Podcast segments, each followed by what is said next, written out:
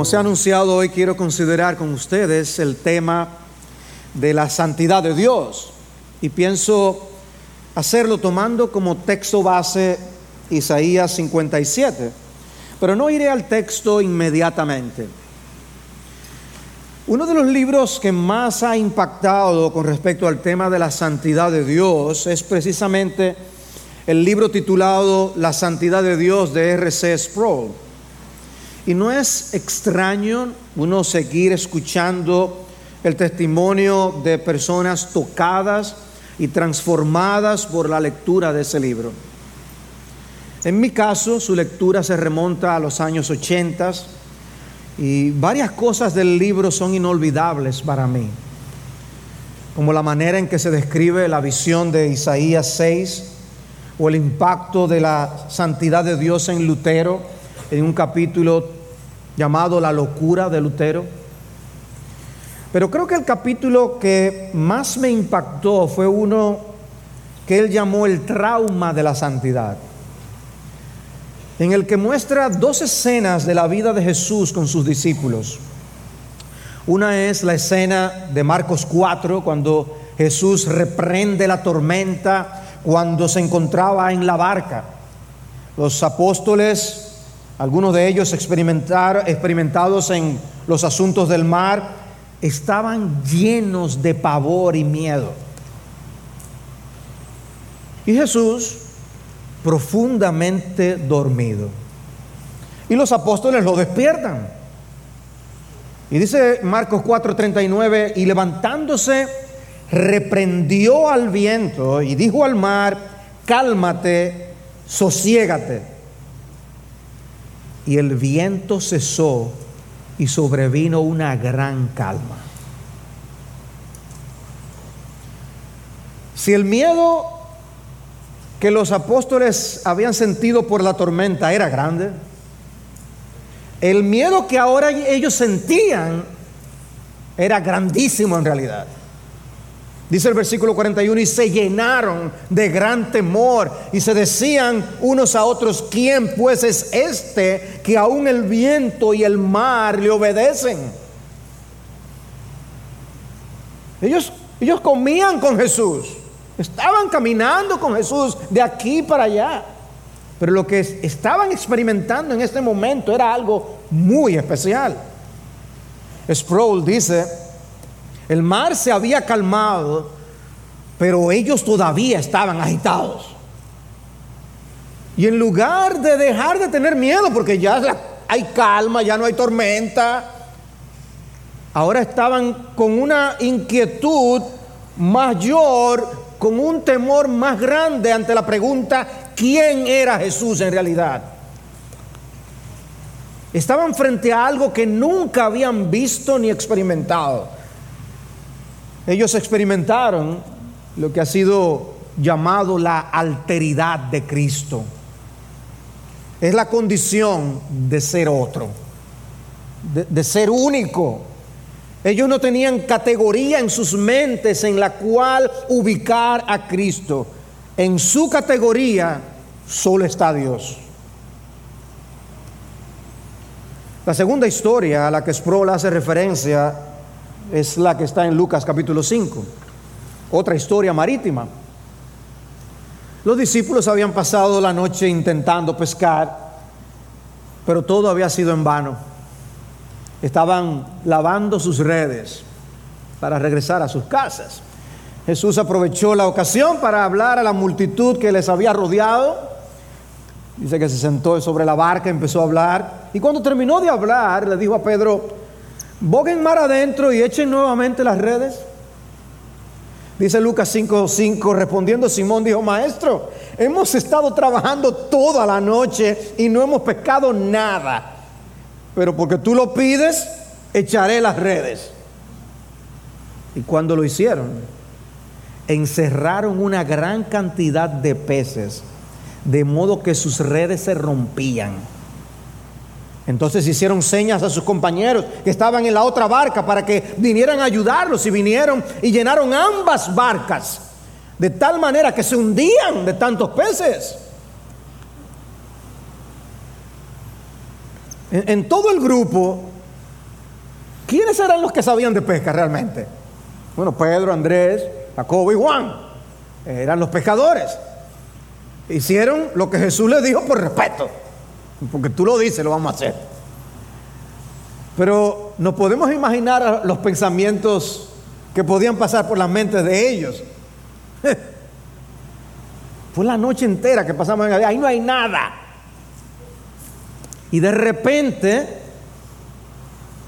en el mismo lugar, la pesca más grande de sus vidas. Dice Sproul, ¿cómo hubiese reaccionado usted? Yo sé lo que habría hecho.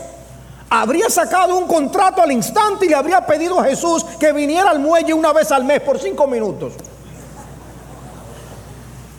Así habría tenido el negocio de pesca más lucrativo de la historia. Pero los negocios y las ganancias eran lo más lejos de la mente de Pedro.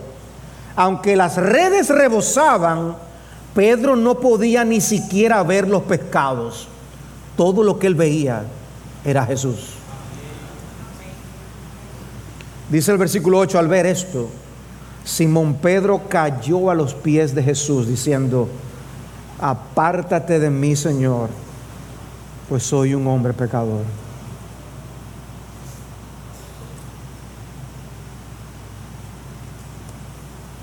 Él sabía que él estaba con el maestro. Ahora sabía que estaba en la presencia de Dios hecho carne. En la presencia del santo. En un instante pasó de estar en la presencia de alguien con el que estaba familiarizado a estar en la presencia de alguien que le hizo sentir el momento más incómodo de toda su vida. Nosotros vemos en los evangelios a, la gente queriendo acercarse a Jesús. Algunos incluso querían tocarle y ponerle la mano. Pero lo que Pedro quería en ese momento era que se alejara. Apártate, dice el texto, porque el asombro se había apoderado de él y de todos sus compañeros por la redada de peces que habían hecho. Y lo mismo le sucedió también a Jacobo y a Juan, hijos de Zebedeo, que eran socios de Simón. Y Jesús dijo a Simón, no temas, desde ahora serás pescador de hombres. El impacto sobre ellos fue enorme. La experiencia cambió sus vidas. De hecho, el versículo 11 dice, y después de traer las barcas a tierra, dejándolo todo, le siguieron. Eh, ¿usted, cree que es lo más sabio que, dejemos este negocio ahora? Pero mira, mira todos los peces que... Todos los peces... No solo por, el bien de nosotros. Imagínate la, la gente que pudiéramos nosotros beneficiar. Negocio tremendo. Ellos no estaban pensando en eso. Ellos dijeron, nosotros queremos servir a ese Jesús por el resto de nuestras vidas.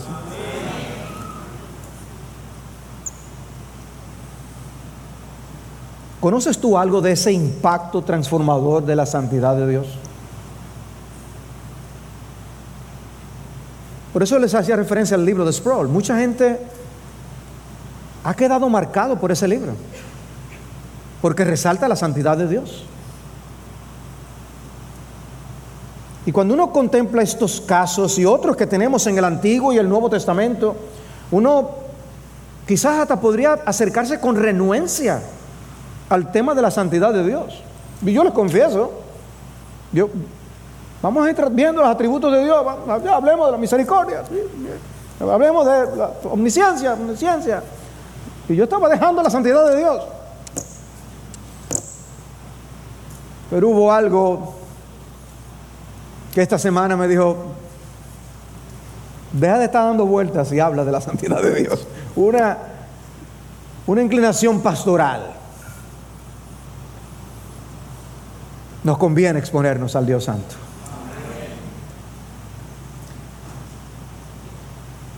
Pero deberíamos evadir el tema porque nos, nos vamos a sentir incómodos. como Pedro.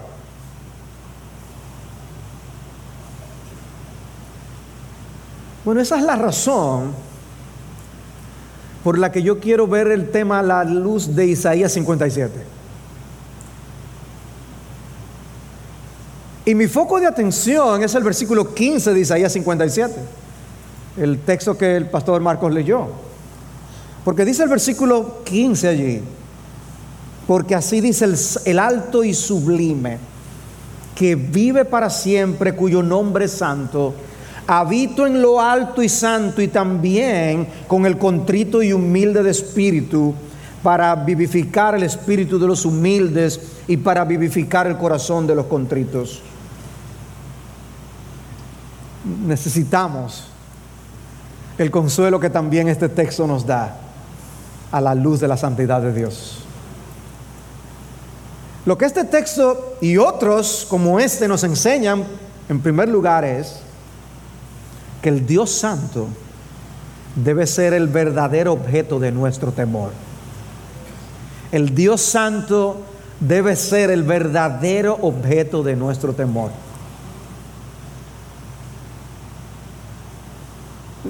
Si ustedes estudian el libro de Isaías, ven, ven al profeta preparando al pueblo, lidiando con el pueblo para la situación histórica en la que vivían y la situación histórica que iban a vivir. Y, parte del problema con el pueblo de Israel es que buscaba refugio donde no debía buscar refugio. Y se llenaban de temor por cosas eh, que eran muchísimo menos que lo que es enfrentarse al Dios Santo. Y hay un propósito en describir a Dios como lo hace la primera parte del versículo 15. Dice así el alto y sublime, que vive para siempre, cuyo nombre es santo. Su nombre es santo. Habito en lo alto y santo. Hay un propósito. No podemos correr a la segunda parte del versículo, que es lo que uno quisiera. Que Dios habita con, con el contrito de corazón. Pastor habla de eso. No, no, el texto nos confronta con la realidad de que Dios es santo, de que Dios es alto, de que Dios es sublime. No podemos correr a la segunda parte, tenemos que asimilar bien la primera parte para poder apreciar la segunda.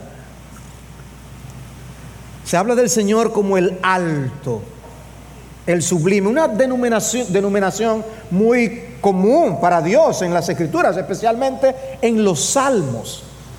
Los salmos, los salmos hablan mucho de Dios como el Altísimo, el Altísimo. Y, es como, ustedes se han encontrado con gente seguro muy grande, gente alta, que te hacen mirar hacia arriba. Lo que, lo que este texto está haciendo es haciéndonos doblar el cuello que cuando tú pienses en Dios, tú pienses hacia arriba, porque Dios es el Altísimo. Doble el cuello. Dice Isaías 33:5, exaltado es el Señor, pues mora en lo alto. ¿Qué es lo que está mostrando nuestro texto entonces en Isaías? que Dios es trascendente sobre su creación y aún sobre la corrupción que está presente en su creación. Dios está en otra categoría. Repito, Dios es trascendente sobre su creación. Él es otro completamente diferente. Esa es una de las connotaciones del término santo. Pero también es trascendente aún sobre la corrupción que está presente en la creación. Esa es la otra acepción del término santo. Dios es apartado, apartado como único, apartado del pecado. Ese es nuestro Dios. Y esa palabra trascendencia significa ir más allá, excederse, levantarse sobre otra cosa. Y lo que está diciendo es, Dios está muy por encima de todo lo que nosotros podamos conocer. Dios no solo es inmenso o más grande que su creación en un sentido cuantitativo, sino que también Él es trascendente en un sentido cualitativo. Él es otra cosa. Hay algunas de sus criaturas que son impresionantes, como los ángeles. Por eso aún el apóstol Juan cayó postrado ante un ángel. Son impresionantes. La, Biblia misma cuando describe a los ángeles, describe a algunos de ellos de una manera que impacta. Pero Dios es único. Es que Dios está en otro nivel. Pero en el texto hay más. Dice, no solo es el alto, dice, Él es alto y sublime. Él es el excelso. Alto y sublime, alto y sublime. ¿Trae esa expresión algo a tu mente? Del mismo libro de Isaías. Bueno, oigan cómo dice Isaías 6.1. En el año de la muerte del rey Usías vi yo al Señor sentado sobre un trono alto y sublime. Isaías te está recordando otra escena. Isaías está llamando tu atención a, otra historia. La historia del llamado de Isaías. Donald MacDonald fue un ministro escocés del siglo pasado. Él, en su libro La experiencia cristiana, él dijo lo siguiente confieso que si hay algo que me hace temblar más que nada en este mundo, es escuchar las palabras de una persona irreverente. Prefiero escuchar un sermón herético que escuchar una oración irreverente. Me duele en demasía escuchar a un hombre bajar a Dios a su propio nivel. No podemos ni debemos hacer eso. Él es el Altísimo más alto que los ángeles, más alto que los santos, infinitamente más alto que los ángeles y el hombre. Y según, según Juan capítulo 12, versículo 41, Isaías está describiendo la visión de la gloria que tuvo de Cristo. Dice que lo que él vio fue la gloria de Cristo. Sigue diciendo en Isaías 6:2, por encima de él había serafines, cada uno tenía seis alas, con dos cubrían sus rostros, con dos cubrían sus pies y con dos volaban. Y el uno al otro daba voces diciendo, Santo, Santo, Santo es el Señor de los ejércitos, llena está toda la tierra de su gloria. Y se estremecieron los cimientos de los umbrales a la voz del que clamaba, y la casa se llenó de humo. Una visión de la gloria de Dios. En Isaías 57 dice que su nombre es santo. Y aquí encontramos a estos serafines hablando de Dios como santo, santo, santo. La repetición era una de las maneras en que el lenguaje buscaba hacer énfasis, especialmente en una época cuando no se usaban las negritas para resaltar, como nosotros tenemos en el día de hoy. Nosotros aún tenemos maneras de hablar para tratar de expresar ese tipo de, de, énfasis, de idea. Si un perro es muy grande, nosotros podemos decir, eso era un señor perro. Y eso es lo que queremos decir que era grande en verdad y con la debida entonación. O, tú comiste algo que te gustó, eso, eso es una, eso es una pizza, pizza. Lo repites como para énfasis. La manera en que se hacía entre los israelitas era repitiendo una palabra, repitiendo una frase. Y cuando se decía tres veces, el asunto era serio. Como en Jeremías 7:4, este es el templo del Señor, el templo del Señor, el templo del Señor. Y se repite. ¿Por qué decirlo tres veces? Es un énfasis. En el caso de Isaías 6, es evidente entonces que se busca resaltar el atributo de la santidad de Dios. Que Dios es no solo santo, no solo santo, santo, santo, santo, santo. Y hay una escena similar en Apocalipsis 4. En ese caso tenemos los cuatro seres vivientes. Dice cada uno de ellos, Apocalipsis 4.8, cada uno de ellos con seis alas. Estaban llenos de ojos alrededor y por dentro, alrededor y por dentro, y día y noche no cesaban de decir, Santo, santo, santo es el Señor Dios, el Todopoderoso, el que era, el que es y el que ha de venir. Y fíjense, tienen seis alas también. Qué, qué, qué interesante. El texto no lo dice, pero yo no creo que sería irse demasiado lejos que con dos tapaban sus pies y con dos tapaban sus rostros. Exactamente como lo que pasó en Isaías 6. Imagínense estas criaturas, los serafines, estos cuatro seres vivientes, descritos con, con esa majestad y gloria como se describe en estos pasajes, cubriéndose al encontrarse en la presencia de Dios. Hay como un sentido de vergüenza. Seres sin pecado.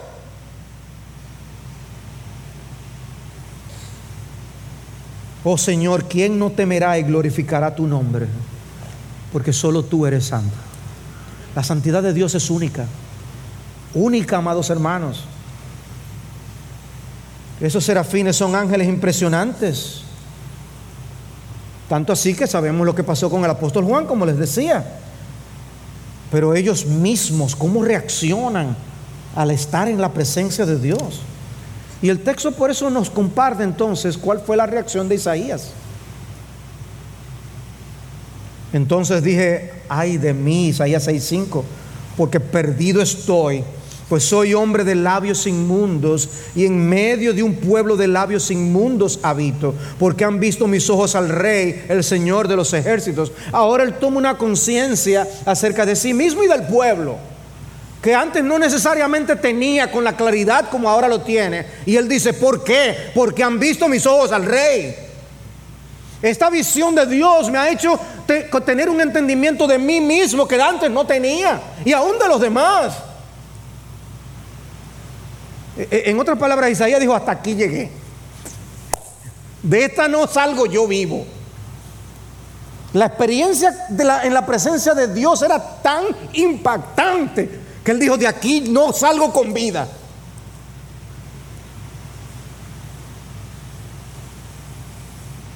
Pero no solamente vemos a Dios como ese completamente diferente, ese completamente otro, esa distancia, esa distancia. Esta mañana estudiábamos en, la clase sobre la confesión de fe, veíamos el capítulo de los pactos y habla, enfatiza esa distancia que hay entre Dios y el hombre. Y cómo Dios es el que se acerca por medio de sus pactos. Bueno, hay esta distancia. Con la santidad de Dios podemos ver que, no estamos al mismo nivel, ni por asomo. Pero hay más, porque cuando se habla de la santidad de Dios, se habla de ese aborrecimiento que Dios tiene contra el pecado, contra el mal, cómo Él ama la justicia y lo bueno. La santidad de Dios significa que Él trasciende la corrupción moral de su creación que está separado de todo lo profano y pecaminoso, que Él no puede pecar ni puede complacerse en el pecado.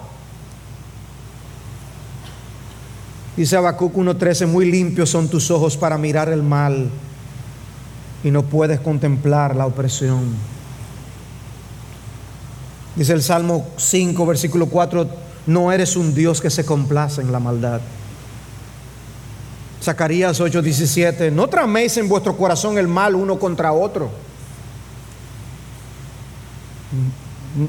El texto no dice, no hagan mal el uno contra otro. Dice, no traméis el mal uno contra otro. Está diciendo que Dios aborrece aún lo que tramamos en la mente. Nosotros pensamos que estamos bien. Ay, qué bueno que yo no lo hice. Lo pensé, pero no lo hice. No por eso estamos limpios. Y hermanos, la cruz y el día del juicio son una clara evidencia de cuánto aborrece Dios el pecado. La cruz. El horror de la cruz es un cuadro muy gráfico de su santidad. Recuerda las palabras del Salmo 22, 1, Dios mío, Dios mío, ¿por qué me has abandonado? ¿Por qué estás tan lejos de mi salvación y de las palabras de mi clamor? Porque esa separación en ese momento que Dios entrega a su Hijo, precisamente por el aborrecimiento que tiene contra el pecado, por su santidad. Su santidad le hizo abandonar a su hijo en la cruz, le hizo bajar el puñal que impidió que Abraham usara con Isaac. ¿Y por qué se hizo hombre? Para satisfacer la justicia divina por medio del derramamiento de su sangre por pecadores.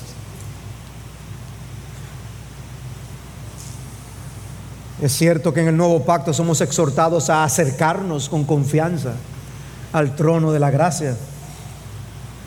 Pero me da la impresión que en muchas ocasiones nos acercamos más con atrevimiento que con confianza. Dice Hebreos 12, 28 que debemos acercarnos con temor y reverencia porque nuestro Dios es fuego consumidor. Eso está en el Nuevo Testamento. Se le escribió a creyentes. Dice, acércate con temor y reverencia a Dios. ¿Recuerdan ustedes la historia de la zarza ardiente? Hemos hecho referencia a esa historia de varias maneras en el último año, creo. Dice Isaías, eh, Éxodo 3, versículo 2, y se le apareció el ángel del Señor en una llama de fuego en medio de una zarza y Moisés miró y aquí la zarza ardía en fuego y la zarza no se consumía.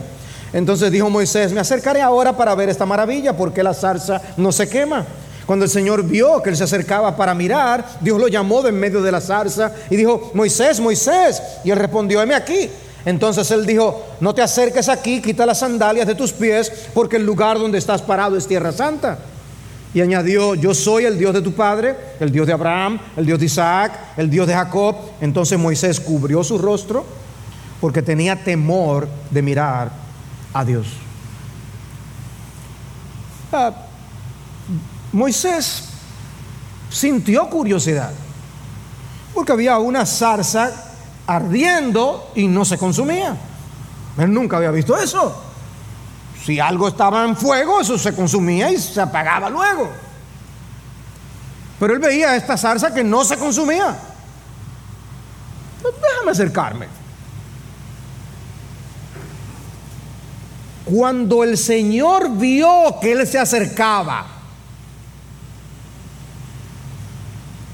Moisés, Moisés, detente. Moisés, no te acerques. No te acerques aquí, quita las sandalias de tus pies, porque el lugar donde estás parado es tierra santa. Un instante antes, eso era polvo, tierra. Pero cuando Dios estaba presente en esa zarza, ese lugar se convirtió en un lugar santo. E-, este lugar no tiene nada de especial. Pero cuando Dios está presente aquí junto a su pueblo, este es un lugar santo. Dice, difícil de creer porque no hay nada especial aquí. Pero sí la presencia de Dios. La presencia de Dios hace de este lugar entonces un lugar especial. Pero ven, Dios tuvo que detener a Moisés. Nos puede pasar que tratemos lo santo como algo común. Y Dios al verlo lo detuvo. No lo hagas, Moisés. Quita el calzado de tus pies. Estábamos haciendo ver a Moisés que había algo que hacer. El mismo libro de Éxodo en el 15:11 dice, ¿quién como tú entre los dioses, oh Señor? ¿Quién como tú majestuoso en santidad, temible en las alabanzas, haciendo maravillas? Temible, temible. Dice el Salmo 119, 9, Él ha enviado redención a su pueblo, ha ordenado su pacto para siempre, santo y temible es su nombre. Ese es nuestro Dios. Alto, sublime, santo es su nombre.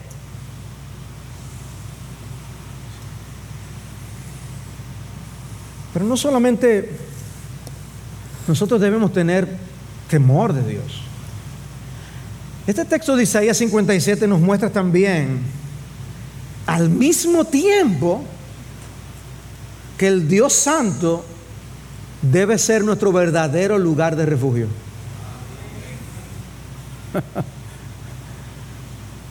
El mismo versículo. El Dios Santo debe ser nuestro verdadero lugar de refugio. El estado espiritual de la nación de Israel era deplorable. Dios estaba a punto de zarandear a su pueblo porque dice, no había temor de Dios. Dice el versículo 11 de Isaías 57 que leímos, ¿y de quién te asustaste y tuviste miedo? Cuando mentiste y no te acordaste de mí, ni pensaste en ello. ¿No es acaso porque he guardado silencio por mucho tiempo que no me temes? No tenían temor de Dios. Por eso vivían como vivían, tomaban las decisiones que tomaban sin tomar en cuenta a Dios. Pero no es que Dios no se fijaba en sus iniquidades. Dice el versículo 17, a causa de la iniquidad de su codicia me enojé y lo herí. Escondí mi rostro y me indigné. E, y él siguió desviándose por el camino de su corazón. No era que Dios no estaba viendo realmente. Era que Dios todavía no estaba emitiendo su juicio. Pero dice, yo estoy muy consciente de lo que está pasando. Ellos estaban buscando refugio en lo que no era Dios. Por eso les dice en el versículo 13, en la primera parte, cuando clames, que tus ídolos te libren, pero a todos se los llevará el viento, un soplo los arrebatará. Ah, tú quieres apoyarte en otros dioses, tú quieres buscar refugio en otras cosas. Ok, eh, grita duro para ver si te vienen a ayudar. Clámale, clama a tus dioses, que te libren ellos. El Señor separando la paja del trigo. Pero el versículo 13 también habla de otro grupo. La segunda parte del versículo 13 nos dice, pero el que en mí se refugie, heredará la tierra y poseerá mi santo monte. Ese es un grupo, pero este es otro grupo. Los que se refugian en sus ídolos, los que se refugian en su manera de hacer las cosas. Pero hay otro grupo, el que se refugia en mí. Oh, qué bendición la de ese grupo. Y es en ese contexto que aparece nuestro versículo 15. En ese contexto ese Dios alto y sublime que vive para siempre, cuyo nombre es santo, que habita en los santos, dice, también habito con el contrito y humilde de espíritu para vivificar el espíritu de los humildes y para vivificar el corazón de los contritos. En lugar de nosotros decir como Pedro, apártate de mí, Señor, en el entendimiento de su santidad, de su gloria, de su majestad. Porque es un versículo que debería hacernos sentir la misma experiencia de Pedro al ver la barca, las barcas llenas de peces. ¿Quién es este? O cuando los discípulos vieron el mar calmado, imagínense ustedes, un mar en tempestad, una tormenta alrededor, con miedo de morir. Y este hombre solo dice, calla, enmudece. Y el mar se pone liso. ¿Qué es esto? ¿Qué es esto? Amados hermanos, ¿qué Dios es el Dios al que nosotros servimos? ¿Qué gloria es esta? Alto y sublime. Los hombres han intentado hacer una torre para llegar como la torre de Babel, para llegar al alto y sublime, pero no alcanzan, no pueden. Es Dios el que tiene que descender y habitar con ellos. Yo habito con el contrito de corazón, el humilde de espíritu. ¡Wow! En lugar de nosotros decir como el pueblo de Israel, como le dijo a Moisés, Moisés, no, no, no, no, no, no, nosotros no vamos a hablar con él, habla tú, habla tú con él. y nosotros escucharemos, pero que no hable Dios con nosotros, no sea que muramos, dice Éxodo 20, 19. No, nosotros no debemos decir eso. Nosotros debemos venir refugiarnos en ese Dios santo. Él es el refugio. En lugar de salir corriendo de Él, debemos acercarnos a Él. ¡Wow, Señor! ¿Cómo puede ser? ¿Cómo puede ser? Dice Isaías 12:6, grande es en medio de ti el santo de Israel. No grandes somos nosotros, pero grandes en medio de ti el santo. Y yo habito en lo alto y sublime. Y con los contritos de corazón, los quebrantados de espíritu. También ahí. Y ese también, ese también es glorioso. Dios habita en lo alto y sublime y también. Sí, sabemos que Él está en todas partes, Él es omnipresente, pero sabemos también cómo Él escoge para su morada lugares y momentos específicos. Y Él se acerca a los quebrantados de corazón. En tu, en, no, no necesariamente en tu peor momento. Porque quizás tú estás en un momento malo y tú, sin embargo, crees que tú estás muy bien sino que te agarra cuando tú estás consciente de estar en tu peor momento. Y cuando tú sabes que no eres nadie y de lo que tú eres capaz,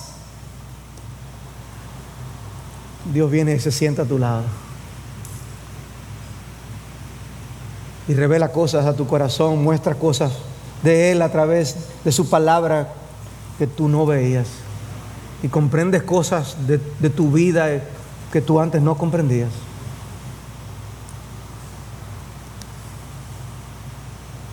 Y el texto no está hablando de personas que experimentan un momentito de contrición y quebrantamiento.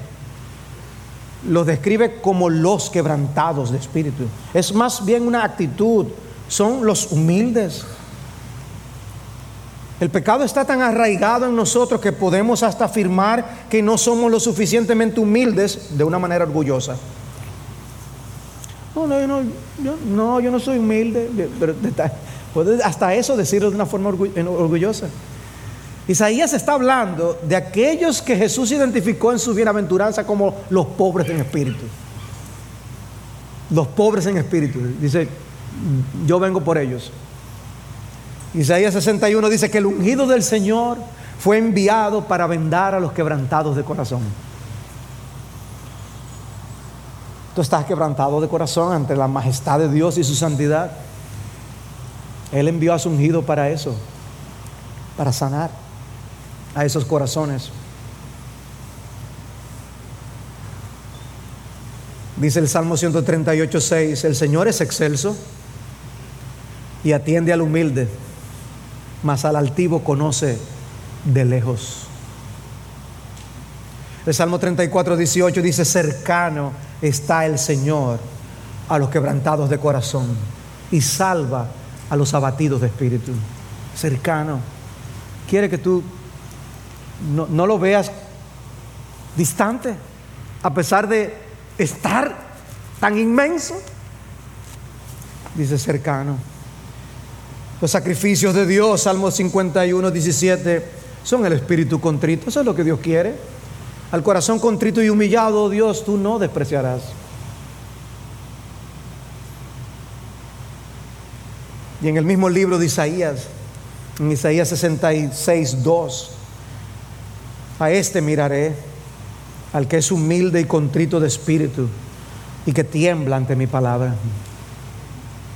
Dicen, yo voy a poner mis ojos en ese.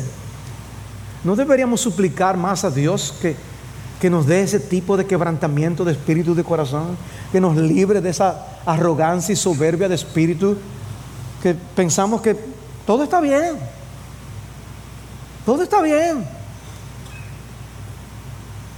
Hermanos, todo está bien, gracias a Dios. Y podemos cantar Estoy bien con mi Dios por la obra de Cristo. Pero en otro sentido, estamos muy mal. Y por eso uno puede leer esas oraciones de confesión, Nehemías 9 tras 9, Daniel 9. Siempre esos capítulos son, capítulo 9. Son grandes confesiones. O estos hombres de Dios confesando sus pecados y los pecados del pueblo. Pero nosotros justificamos tanto las cosas.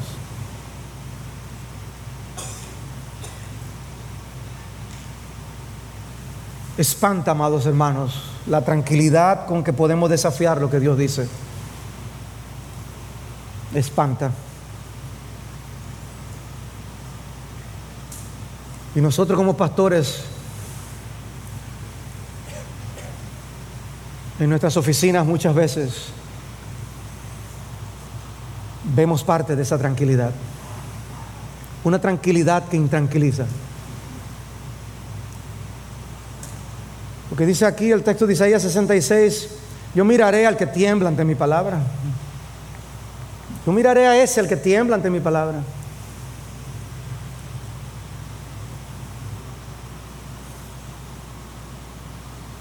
Hay uno, uno de los niños aquí, un, un bebé prácticamente, donde dicen, ¡a fuerza! Y tiembla.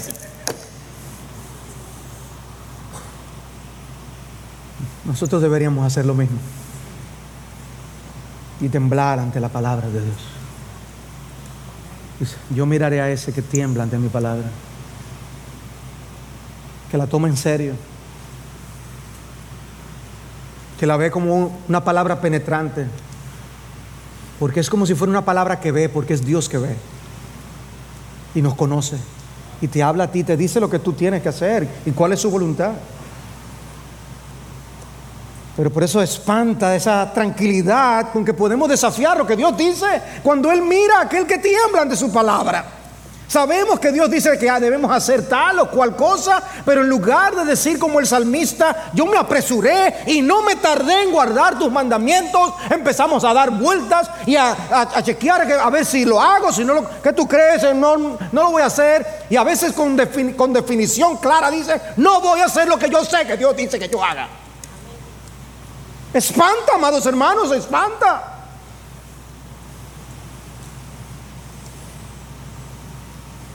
El espíritu quebrantado nos mueve a humillarnos ante Dios y ante su palabra.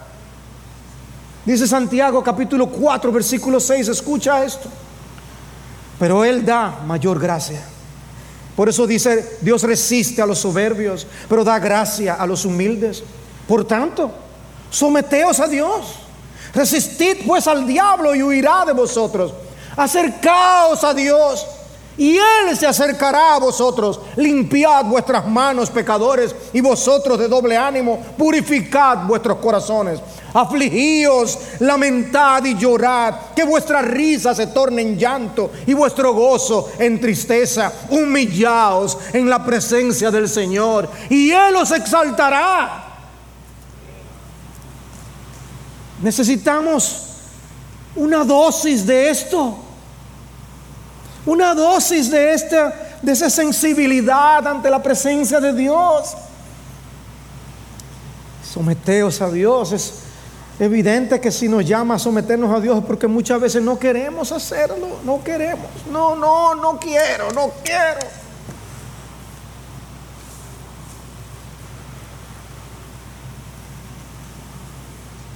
Y cuando no lo hacemos, adivinen quién es que está detrás de todo. Por eso dice resistir pues al diablo. No resistas a Dios, resiste al diablo. Límpiate, limpia tu corazón, limpia tus manos. Aflígete ante tus pecados, llora tus pecados. Por eso dice Cristo, bienaventurados los que lloran, ellos serán consolados humillados en la presencia del Señor. Interesante lo que dice un comentarista.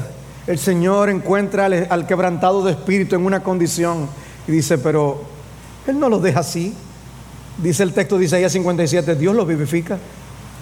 No los deja, Dios no nos deja como nos encuentra. Dios nos da vida. Dios nos levanta. Dios nos sostiene. Nos encuentra como muertos. Nos da de su vigor. La santidad de Dios nos invita a ver el pecado como Él lo ve, a reconocer nuestros pecados y a ser santos porque Él es santo. Eso es lo que dice Primera de Pedro, capítulo 1, versículo 16. Sed santos porque yo soy santo.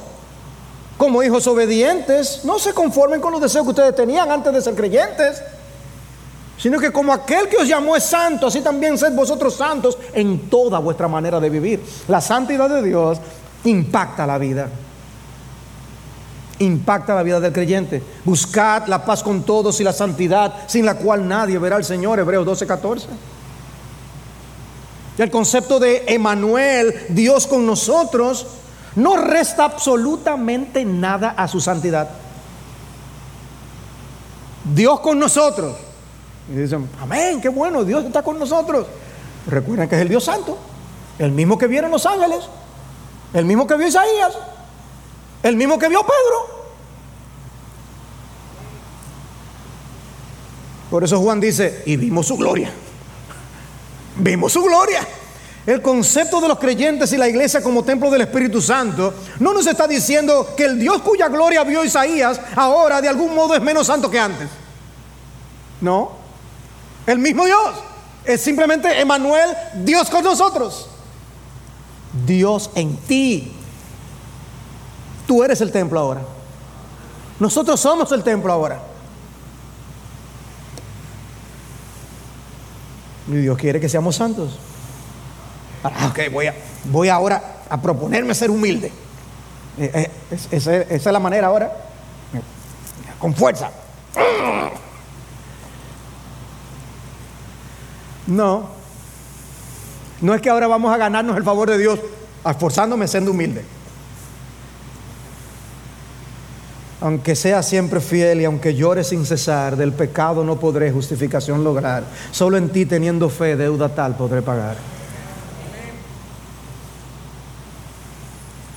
Nuestros corazones son naturalmente duros. Los hay más duros unos que otros. La Biblia habla de que los corazones de algunos son como diamantes, no porque valen mucho, sino por lo duro que son. Somos capaces de ver nuestros pecados como bien pequeñitos, tanto los incrédulos en su ceguera como los creyentes en su miopía somos capaces de decir que una mentira es una mentirita. Porque una infidelidad es solamente echar una canita al aire. No, el pecado siempre es algo atroz en la presencia de Dios. Por eso envió a su Hijo a morir en una cruz, tanto por los pecados escandalosos como por los pecados que la sociedad tolera tanto. Pero cuando Dios abre los ojos, cuando nos despierta la realidad de su gloria, de su majestad y de su santidad, entonces el corazón se quebranta. Un corazón contrito nunca dirá que el pecado es pequeño. No, fue el pecado que llevó a nuestro Salvador a la cruz. La santidad de Dios es un problema cuando no lidiamos con el pecado a su manera. Pero cuando lo hacemos a la manera suya, entonces no hay problema. ¿Recuerdan lo que vio Isaías? ¿Y lo que él entendió que él era? Dice que entonces Isaías 6:6 voló hacia mí uno de los serafines con un carbón encendido en su mano, que había tomado del altar con las tenazas, y con él tocó mi boca y dijo, he aquí, esto ha tocado tus labios y es quitada tu iniquidad y perdonado tu pecado en el momento que estaba más consciente de su pecado, Dios vino y limpió a Isaías, perdonó a Isaías. El perdón y la limpieza de Dios es lo que necesitamos. Confesamos y somos perdonados. La solución no es vivir y seguir como si nada hubiera pasado. Dios anhela la sensibilidad de corazón. Recuerden quién es nuestro refugio. El Dios Santo es nuestro refugio. Y otro principio más, el impacto de la santidad de Dios humilla pero no paraliza. humilla pero no paraliza. La experiencia de Isaías fue precisamente el contexto de su llamado. Interesante. Él, después de lo que él vio, dice, no, no, pero hay de mí. Yo soy un hombre muerto. Yo soy un pecador. Yo de aquí me voy para mi casa. Dice, yo oí la voz del Señor que decía, ¿a quién enviaré? ¿Y quién irá por nosotros? Y el único que estaba en la iglesia ese día era Isaías. Isaías dijo, heme aquí, envíame a mí. Envíame a mí. Primero hay que decir, ay de mí, para luego poder decir, envíame a mí. ¿Recuerdan también la pesca milagrosa de la que les hablé? Jesús no dijo, ok, Pedro, me aparto de ti, me voy. No, dice, no temas, desde ahora serás pescador de hombre. Y el versículo siguiente, y después de traer las barcas a tierra, dejándolo todo, le siguieron. Precisamente cuando estaban más conscientes de sus pecados, más se dispusieron a servir al Señor Jesucristo. Amados hermanos, necesitamos hacernos conscientes de la santidad de Dios. Y necesitamos hacernos conscientes de que no hay nadie que valga más la pena servir que este Dios santo. Rendirte ante la grandeza y la magnificencia de Dios es parte de, su, de, de tu entender su santidad. Ríndete ante su santidad. Pero esta buena noticia para los quebrantados y contritos de corazón puede ser una mala noticia para quienes permanecen obstinados de corazón. Porque Dios abomina la soberbia y el orgullo espiritual. El mundo está lleno de hombres y mujeres, ancianos, jóvenes y niños que rehusan postrarse ante el Dios Altísimo. Dios dice en su palabra que los pecadores solo se pueden salvar por medio de la justicia de otro, que es nuestro Señor Jesucristo. Y ellos insisten en considerarse menos malos que los demás. Pero Dios designó que el camino de salvación es solamente a través de Cristo y Él no cambiará esos planes. Y tú debes cambiar tus ideas de autosalvación y aceptar la oferta que Él hace en Cristo. Y eso significa ir a Cristo sin la pretensión de ningún mérito que te haga merecer el cielo, sin ofrecer ningún tipo de intercambio y negociación con Dios. Acepta tu realidad de que tú eres un pecador en la presencia de un Dios santo. Porque solamente en Jesucristo si Él te limpia y te perdona todos tus pecados, es que tú vas a poder entonces tener esperanza de vida eterna. Pero el que en mí se refugie, heredará la tierra y poseerá mi santo monte. ¿En quién te vas a refugiar? ¿O en qué te vas a refugiar? Cuando tenemos a nuestra disposición al Dios alto y sublime, el Dios santo, que envió a su Hijo santo a morir por pecadores. Ve a Cristo, ve ahora, pídele perdón de todos tus pecados, arrepiéntete y Dios te perdonará. Que hoy sea un día de salvación para ti.